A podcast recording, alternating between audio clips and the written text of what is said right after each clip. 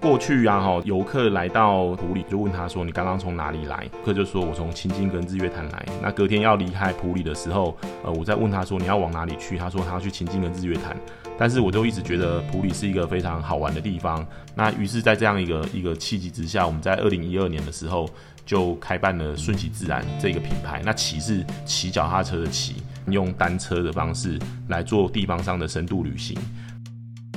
我们现在目前在呃顺义自然呢提供的车款哦，目前就是有电单车、电扶车哈，以及 Gogoro。那你可以用这个单车的方式哈，很轻松的踩踏普里相关深度旅游的观光，以及跟着我们的数字指标去旅行。那如果说你骑着 Gogoro 可以延伸到更扩散的地方，不过现在目前因为清境没有换电站，所以我们就没办法让游客骑到清境跟合欢山，骑到日月潭啊、车城啊、水里啊、集集啊是都没有问题的，因为这些乡镇呢，他们都有相关的换电的系统。顺其自然另外还有开办单车小旅行，分成两个部分，呃，一个叫定向的在地探索活动，然后另外一个就是餐车小旅行。餐车小旅行的话，就是我们设计的埔里的东南半镇的路线，游客跟着我们的解说员一起骑乘。比较特别的是，我们的解说员的背后呢，会背着一台餐车。那餐车里面的话呢，我们会规划四种埔里在地的食材，例如说，我们骑到茭白笋田，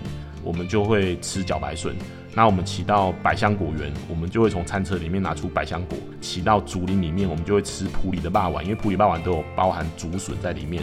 那我们如果说骑到我们的演习林哦，一个日据时代的老房子，那我们就会给游客喝咖啡这样子。那因为那个日治时代的老房子是台湾第一棵的那个咖啡树就种在那个地方，所以我们就把这样历史脉络盘点起来做这样的游程。所以我们全长大概十公里左右，没有很远，但是三小时的游程，我们就是边骑边吃。好，然后另外一个就是呃普里的这个定向探索，透过那个 LINE@ 的方式给游客指示。就说，请问一下，台湾之星是在普里的什么地方？那他们必须要透过这样的一个指示，带着手机，骑着脚踏车，以团体分组的方式呢，出去镇上做竞赛活动。这个很受年轻学子的喜欢。那有些系学会办活动，就来跟我们做合作。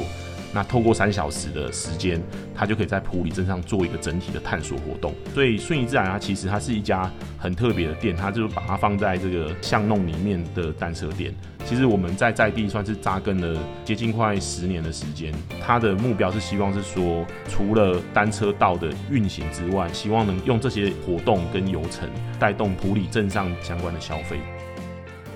呃，我们距离那古里国光客运的转运站呢，大概步行不用三分钟时间就可以到顺其自然。单车价位呢，骑乘一整天的话就是两百块钱，那狗狗的话就是六百块钱，可以骑乘两天一夜。换电费我们都已经把它囊括在里面了。那另外就是我们的小旅行，这个定向探索活动，这个是两百五十块，包含了题目卷跟相关的保险。餐车旅行的话就是五百五十块，价钱上其实都是还蛮亲民的。那也希望说大家比较用不负担的方式来体验我们这个镇上的美好。